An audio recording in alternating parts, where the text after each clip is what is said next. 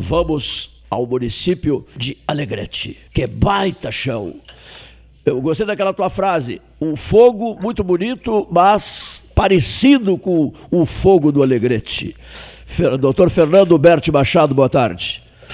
Cleiton, boa tarde. Um prazer falar com vocês do 13 horas novamente. Da mesma forma, temperatura aqui 11 graus. Do Alegrete.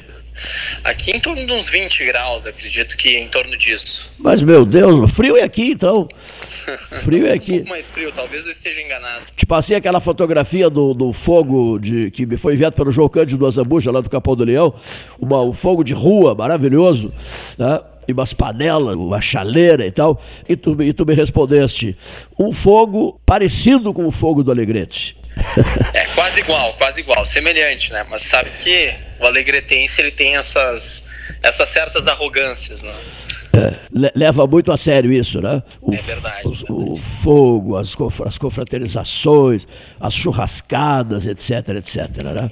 Os, cor, os cordeiros, os cordeirinhos assados por aí vai. Bom, descontração à parte, de uma mensagem que eu recebi. Dr. Fernando Berti Machado é o diretor-geral do CIMERS no, Rio Grande do Sul, no interior de todo o Rio Grande do Sul.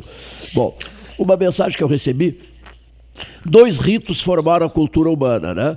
A preparação dos alimentos e os, e os, e, e os fúnebres, né? Estão. E aí vem aquela outra mensagem que eu recebi que me deixou preocupado. Estão ensacando as pessoas os familiares não lhes podem render o último adeus. E, uma outra das mensagens recebidas pela mesa 13 horas, a gente só quer partir para esclarecimentos. Doutor Fernando, inclusive, a gente tem conversado bastante. Pode perguntar, Cleiton, não há nenhum problema, né? Chegou uma informação de que para os governos estaduais e municipais, um cadáver custa 18 mil reais. O que, que, tem de verdade nisso tudo, doutor Fernando Berti Machado, direto, direto de Alegrete?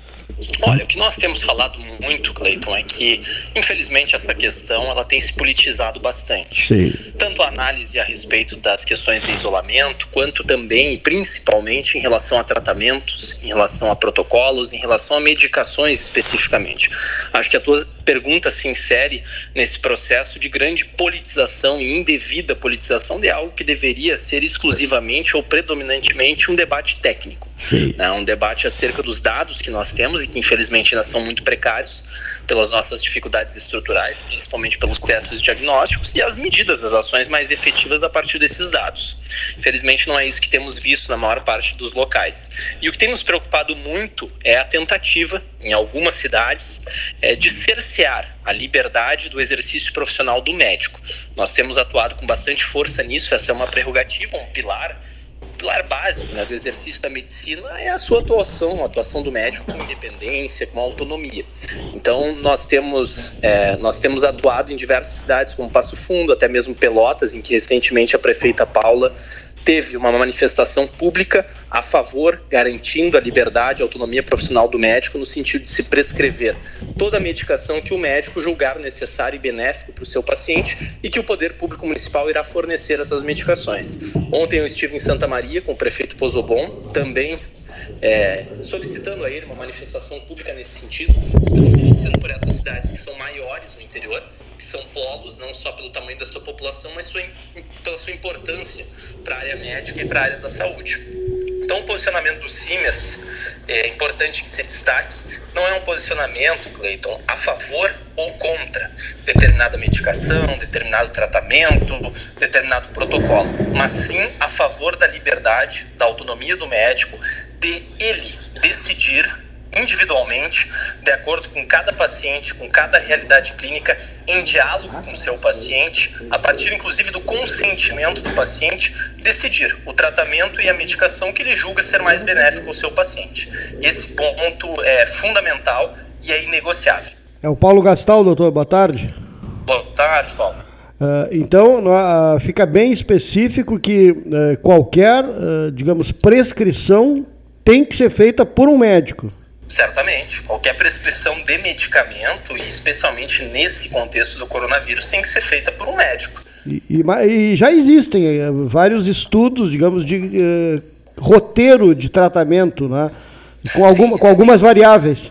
Existem inúmeros protocolos Nós temos estudos isolados né, que demonstram, alguns deles, a eficácia de determinado tratamento, como a hidroxicloroquina, associado ou não com outras medicações. Temos aí protocolos bem diferentes, né, às vezes utilizando uma medicação, duas medicações, quatro medicações, medicações diferentes. Temos também, de outro lado, é importante colocarmos isso, alguns estudos que apontam não haver diferença no desfecho né, eh, do paciente, ou seja, em como esse paciente vai evoluir, usando ou não essas medicações. Então, como nós temos esses estudos conflitantes e nós só conseguiremos chegar a um nível de evidência mais conclusivo daqui a um tempo, seis meses, um ano, enfim, um tempo mais prolongado, como é natural nessa questão científica, neste momento é fundamental que se garanta né, ao médico a liberdade do exercício profissional de prescrever o que ele julga que é melhor para o seu paciente. Então, muitas vezes, eu, né, vamos citar hipoteticamente, eu como médico, posso identificar que para o Paulo é interessante um determinado protocolo, para o Cleiton não. E essa escolha tem que ser garantida a mim obviamente em diálogo com o paciente e isso sendo consentido pelo paciente. Infelizmente, em algumas cidades existiram alguns protocolos municipais que, de certa maneira, limitavam ou dificultavam ao médico que prescrevesse certas medicações, até mesmo desaconselhavam. E nós atuamos de uma maneira bem intensa em relação a isso, começando por Passo Fundo, em que o protocolo foi modificado e as medicações, inclusive, passaram a ser disponibilizadas na rede municipal a partir do momento em que os médicos prescrevam essas medicações aos seus pacientes. E, e essa questão que uh, o Estado receberia um valor uh, por a pessoa ter uh, no prontuário ou no óbito, no atestado, uh, que foi a causa morte a Covid-19. Já se ouviu ao contrário, inclusive, que tem pessoas que estão morrendo de Covid e não está sendo dito que é a Covid. É, nós ouvimos né, as duas versões é, obviamente, tanto eu, do ponto de vista individual, quanto os Simers, não podemos e não temos condições de nos manifestar em definitivo se isso é verdade ou não, onde ocorreu, temos uma realidade muito ampla que, como eu disse, tem sido muito politizada. Então é possível também que casos como esse sejam consequências dessa politização. Isso nos preocupa e acredito que quando nós temos um cenário como esse, é fundamental garantirmos aquele que talvez seja o nosso principal direito, direito natural, que é a liberdade. A liberdade não só para o paciente de escolher, né, a partir do momento em que o médico coloca as opções para os pacientes escolher o seu tratamento, e a liberdade do médico, de acordo com a sua capacitação técnica, o seu julgamento clínico, escolher o tratamento que ele julga melhor para o seu paciente. Como nós estamos num momento de muitas dúvidas e poucas certezas, é fundamental que se garanta essa liberdade individual. E, e essa questão, da, digamos, do, do, do, do das bandeiras de região para região, de o Estado se posicionar de maneira diferente de, do Alegrete para a região sul, do sul para a região norte do Estado. Eh, a questão da, da, da do, do, do, digamos, do suporte, por exemplo, de UTIs, isso é uma coisa que o CIMES vem acompanhando. Sem dúvida, desde o início. Né? Uma das nossas principais lutas desde o início foi a questão dos equipamentos de proteção individual, os EPIs. Era uma grande preocupação a contaminação dos profissionais de saúde, o afastamento desses profissionais da linha de frente, o que ia causar uma desassistência ainda maior para a população. Essa realidade melhorou né, razoavelmente. É evidente que ainda temos problemas, e em parte isso se deve a uma procura mundial por equipamentos que não estão sendo produzidos ainda no volume adequado. Mas já melhorou muito. A questão dos leitos de UTI também, houve uma ampliação, né, mas obviamente nós estamos falando de uma demanda muito grande né, e que é difícil de ser compatibilizado um aumento de leitos proporcional. Mas é claro que existem falhas da gestão pública. Né? Nós citamos especificamente Porto Alegre, que apresentou, no mínimo, um planejamento um pouco precário nestes meses, desde o início do ano, em que se sabia que a pandemia iria chegar cedo ou tarde em Porto Alegre e no Rio Grande do Sul. Quanto à questão do distanciamento social controlado, que é uma medida mais específica aqui do Rio Grande do Sul, no início até nos pareceu uma política bastante adequada, pelo fato de que, como disse, nós temos essa grande limitação estrutural que são a falta de testes diagnósticos, isso realmente é o que mais nos limita, porque estamos no escuro, realmente não sabemos a dimensão efetiva em cada cidade, em cada região da cidade do impacto do coronavírus. Isso dificulta muito as ações, elas são ações muito genéricas e poderiam ser mais pontuais inclusive isolamentos mais seletivos em certos bairros, em certas regiões em que há uma transmissão mais acentuada.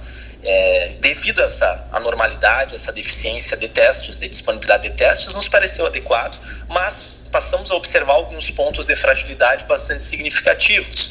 Um deles é a questão de se computar né, para o índice, para a bandeira de determinada cidade ou região, pacientes que são originados de outras regiões. Então, por exemplo, né, pacientes que são é, naturais, que estavam vivendo, fazendo todas as suas atividades sociais em Uruguaiana e que foram internados em Santa Maria. Esses pacientes são computados para o índice de Santa Maria no sentido da ocupação dos leitos. E Santa Maria eventualmente pode passar de uma bandeira laranja para uma bandeira vermelha, quando na verdade a situação de disseminação do vírus ela não é proporcional a essa gravidade do caso. Né? Então, é, Porto Alegre também está sofrendo muito com isso, com muitos pacientes vindos do interior, outras cidades polo, certamente Pelotas. Né? Então, esse é uma, um dos pontos de fragilidade que nós temos apontado ao governo do estado. Existem alguns outros, né? então não é um modelo perfeito e certamente, na nossa visão, o grande caminho seria que nós tivéssemos mais testes diagnósticos e conseguíssemos identificar com maior efetividade o que está acontecendo. Bom, você, o Paulo Gastão Neto e o doutor Fernando Berti Machado, o Pelotas uh, Legrete, uh, examinaram a questão das bandeiras. Né? O Estado repassa para os municípios, agora o problema passa a ser dos municípios. Né? Bom, é, há, há, quem não goste das bandeiras, quem não aceite a política das bandeiras, né? enfim. É, o outro aspecto Doutor Fernando, refere-se às UTIs. As UTIs de Porto Alegre, agora houve uma, uma folga, né? Estavam quase 100%, mas agora caiu para 86% a ocupação, o índice de ocupação das, das UTIs em Porto Alegre. A, imprensa noticiou que Brasília mandou 117 milhões para a Prefeitura de Porto Alegre. Bom, não se teve notícia nenhuma sobre o tamanho dos investimentos em número de respiradores ou outros investimentos importantes em função da Covid-19.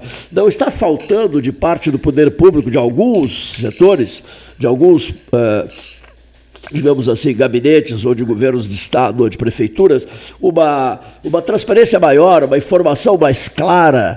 É, houve um investimento aqui, ali, acolá, é, o valor X está guardado para uh, posterior aproveitamento, não se sabe, estamos no túnel escuro, não sabemos o fim desse túnel, né? Enfim, como, é que vocês do CIMERS avaliam isso, doutor Fernando? Certamente, certamente, Cleiton, está faltando transparência e está faltando, apesar de todos sabermos que é complexo, é difícil, evidentemente, um momento como esse também para o gestor, mas está faltando em muitos casos competência administrativa. Como eu disse, desde janeiro se sabe, já é um fato é, inarredável, um fato inevitável que a pandemia iria chegar. No Rio Grande do Sul iria chegar em Porto Alegre, primeiramente, depois iria se disseminar mais pelo interior do estado. Então, os gestores públicos naquele momento já tinham ciência no país todo. Já deveriam ter começado a preparar os seus sistemas de saúde de uma maneira acelerada naquele momento. Houve também a injeção de recursos, principalmente federal. Porto Alegre recebeu um grande volume de recursos, outras cidades também. Né? E nós não tivemos é, medidas compatíveis com este volume de recursos e também com a gravidade da situação. E agora, muitas vezes, se chega ao momento em que o gestor público, numa tentativa desesperada para esconder essa incompetência administrativa, responsabiliza os médicos, já houve isso, inclusive. Olha, nós temos falta de profissionais e é isso que realmente está afetando é, o sistema de saúde. Isso é uma mentira, isso não é verdade. Ou também se responsabiliza a própria sociedade no sentido de se responsabilizar as pessoas por estarem não adotando as medidas de restrição, as medidas de contenção social. É claro que nós devemos aconselhar fortemente a população a fazer isso, mas de nenhuma maneira isso pode ser um subterfúgio para se esconder uma incompetência administrativa que vem aí de seis meses. Seis meses é um tempo bastante razoável para se estabelecer medidas, ainda mais num contexto de exceção como esse. A minha pergunta fala, eh, digamos assim, eu estava projetando perguntar é, sobre em relação a quatro meses. Não, não são quatro, mais, não, doutor Fernando, mais de quatro, verdade, né? São quase oito meses. É. Nós estamos falando desde janeiro e já estamos no fim de julho. Ficaram empurrando com a barriga, né? Ficaram empurrando com a barriga. Exatamente. Ah, vamos pensar, vamos construir, vamos preparar a UTI, vamos qualificar a UTI, vamos fazer o hospital X, o hospital Y. E o problema foi se arrastando e, e, e desembocou e desembocou, Fernando, no inverno. Exatamente. E em Porto Alegre, no Rio Grande do Sul, se vendeu a ideia lá por março, abril, de que nós estávamos muito bem preparados, que éramos um estado modelo do país, diferenciado no enfrentamento, que os impactos aqui não seriam tão intensos. Então me parece que houve também uma análise equivocada de cenário naquele momento e não se previu que, obviamente, nos meses de inverno, como todos nós já estávamos falando, nós íamos ter uma acentuação do número de casos e um provável colapso do sistema de saúde. Então, acredito que contribuiu para essa falta de planejamento, para a falta de execução de certas medidas, um certo salto alto do governo estadual e da prefeitura de Porto Alegre, que tentaram inclusive vender do ponto de vista publicitário é, o cenário do Rio Grande do Sul naquele momento como um exemplo para o país, mas não previram que nos próximos meses nós íamos enfrentar momentos difíceis. O doutor Fernando, Rio Grande, por exemplo, hoje o foco das nossas preocupações Ramacés Hartwig, reverendo, direto de Rio Grande, correspondente do 13, o, o, o jornalista Paulo, o advogado e jornalista Paulo Ricardo eh, Correia, vão falar de Rio Grande daqui a pouco, direto de Rio Grande. Rio Grande hoje nos preocupa, né, a todos, né? Porque o número de óbitos eh, vem crescendo e bastante. Ontem, por exemplo, segunda-feira, cinco óbitos em Rio Grande. Né? E, e, é o cenário que começa a, a, preocupar, né? especialmente a região aqui, né? o sul do Rio Grande. Com certeza. Rio Grande, eu tenho uma certa familiaridade com a cidade, porque fiz minha formação aí em medicina na Universidade Federal do Rio Grande, na FURG, uma excelente faculdade, um centro formador médico de excelente qualidade e sei que temos profissionais especializados em Rio Grande, especificamente na área de infectologia, de intensivismo, que são aquelas mais envolvidas na linha de frente, que são muito qualificados, muito capacitados.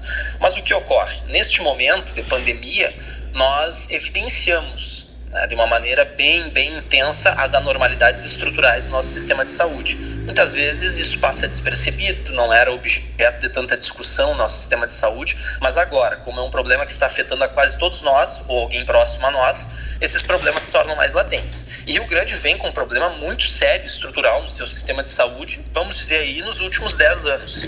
A Santa Casa, que é um grande complexo hospitalar, com quase mil leitos, né? Tem um hospital geral, tem um hospital psiquiátrico, tem um hospital de cardio-oncologia, enfim, é, passou por seríssimos momentos é, financeiros e ainda passa por condições de infraestrutura bastante inadequadas em alguns setores, por deficiência de profissionais, isso não se deve à falta de profissionais, até porque Rio Grande forma, mas por atrasos sucessivos de remunerações, é, condições indevidas de trabalho. Então, me parece que o que está se manifestando agora nessa questão do coronavírus não é só uma questão pontual das políticas em relação ao coronavírus, mas também uma consequência da fragilidade do sistema de saúde de Rio Grande, que tem se acentuado muito nos últimos anos e tem sido uma preocupação muito grande para os Simers. A Santa Casa, a Santa Casa de Rio Grande é um problema e tanto, né, doutor Fernando? Certamente, é um dos maiores hospitais e complexos hospitalares do nosso estado, como eu disse. É, pelo menos o último número que eu tinha eram quase mil leitos. Então, realmente, nós não temos mil leitos em, em, em, em todos os lugares, né? muito pelo contrário, isso é uma exceção é algo que deve ser muito valorizado por Rio Grande, acaba sendo um centro de referência para inúmeros municípios né, de toda a região, até mesmo de outras partes do estado, como na questão da cardiologia especificamente, e as condições de infraestrutura, as condições financeiras do hospital, elas eram até pouco tempo atrás, melhorou um pouco agora, mas até pouco tempo atrás eram falimentares. A dívida da Santa Casa de Rio Grande passa de 200 milhões de reais. Então, uma dívida absolutamente impagável. Né? a não ser que, obviamente, exista alguma política governamental voltada a isso. Há outros grandes hospitais do Rio Grande do Sul. Doutor Fernando Berti Machado é diretor do CIMERS para todo o Rio Grande do Sul, para todo o interior do Rio Grande do Sul, e, evidentemente, nas suas andanças pelo Estado, né, pode nos dizer algo para, eh, em relação a, essa pergunta. Né? A, Santa Casa do Rio Grande, ele já acabou de expor. Há outros hospitais das mesmas, da, mesma, da mesma situação da Santa Casa do Rio Grande? Na situação financeira, na situação de tamanho, te refere? Sim, sim, de tamanho de dívida. É. Situação de tamanho, tá? Nós temos sim alguns outros grandes hospitais, como o Hospital São Vicente de Paulo em Passo Fundo, que tem um grande número de leitos, é, mas o complexo hospitalar é, da Santa Casa de Rio Grande realmente se destaca, porque, como eu disse, não, não se trata de apenas um hospital. Então, dentro dessa realidade do interior, pensando aqui agora, penso que seria sim é, um dos maiores, se não o maior complexo hospitalar do interior do estado termos de número de leitos, de tamanho, de número de unidades. Quanto à situação financeira, infelizmente, essa é uma realidade recorrente, especialmente na metade sul do nosso estado, até pela fragilidade econômica e pelas consequências de nós termos na metade sul uma população que depende mais do SUS. Em geral, nos hospitais da metade sul, como Uruguaiana, Bagé, uh, 90%, 85% dos atendimentos no hospital, dos procedimentos, são pelo SUS, são pelo Sistema Único de Saúde. Como a tabela do SUS ela é muito deficitária, aquilo que remunera custa muito menos do que os procedimentos em si para o próprio hospital, dá prejuízo, dá déficit. Os outros hospitais em regiões mais ricas, como Passo Fundo, como Ijuí, como Erechim, por exemplo, são hospitais que acabam sendo é, tendo uma situação financeira um pouco melhor, porque atendem um percentual maior de planos de saúde ou até mesmo particulares. Então, essa é uma normalidade estrutural que se verifica principalmente na metade sul e temos aí dívidas realmente muito grandes, como em Bagé, é, que já citei, que também é um caso clássico, assim como Rio Grande. Interessante esse, esse balanço da questão hospitalar, me deixa também. Eu leio muito sobre isso, me preocupo profundamente quanto a isso. Aproveito até o ensejo para contar aqui e dizer ao amigo: a, a UVEL, a, da, que é a revenda da General Motors aqui, o paranaense, a Realdir Furtado, que a comanda, é, ofereceu um automóvel para ser sorteado em favor da Santa Casa de Misericórdia de Pelotas, em parceria com o 13 Horas, e com o lançamento solene no dia 8 de, na verdade 7, porque começa às 7 e terminará no 8, das 12 horas científicas. As 12 horas científicas, queremos ouvir o doutor Fernando Huberto Machado nas 12 horas científicas, será uma das vozes a, fazer uso da palavra nessas 12 horas ininterruptas de transmissão por 35 rádios da metade sul. Então, nessas 12 horas científicas, nós vamos acrescentar um pouquinho da origem que se chamava 12 horas beneficentes de 1970 a 1986. A gente fica 12 horas no microfone falando sem parar. As 12 horas beneficentes foram transformadas em 12 horas científicas, mas é, essas científicas terão um pouquinho de beneficência na medida em que vamos também trabalhar em favor da Santa Casa de Misericórdia de Pelotas. A título de registro para o diretor-geral do CIBERS no Rio Grande do Sul, doutor Fernando Humberto Machado, falando do Alegrete. Né? Eh, conto contigo, prezado amigo Fernando, no, no no 7 de agosto e no 8 de agosto. Sim, sim, do 12 horas científicas, né? As 12 horas científicas, um pouco de beneficência nas 12 horas científicas. É, é, Realdir, Realdir Furtado da, da UVEL General Motors, o automóvel será sorteado em favor da Santa Casa de Misericórdia então terá um pouco de beneficência dessa transmissão que vai reunir 35 emissoras da metade sul do Rio Grande. E vamos contar, esperamos contar contigo, um depoimento teu. Formado, tu és formado em psiquiatria pela FURG. E que ano, hein? E que ano? Na, na verdade, eu fiz a faculdade de medicina na FURG e me formei em 2015. 2015. É. Isso.